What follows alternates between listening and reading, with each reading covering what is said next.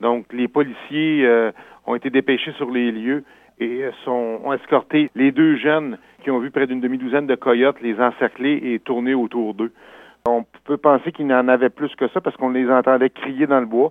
Il n'y a pas eu de blessure, tout le monde s'en est bien tiré sain sauf.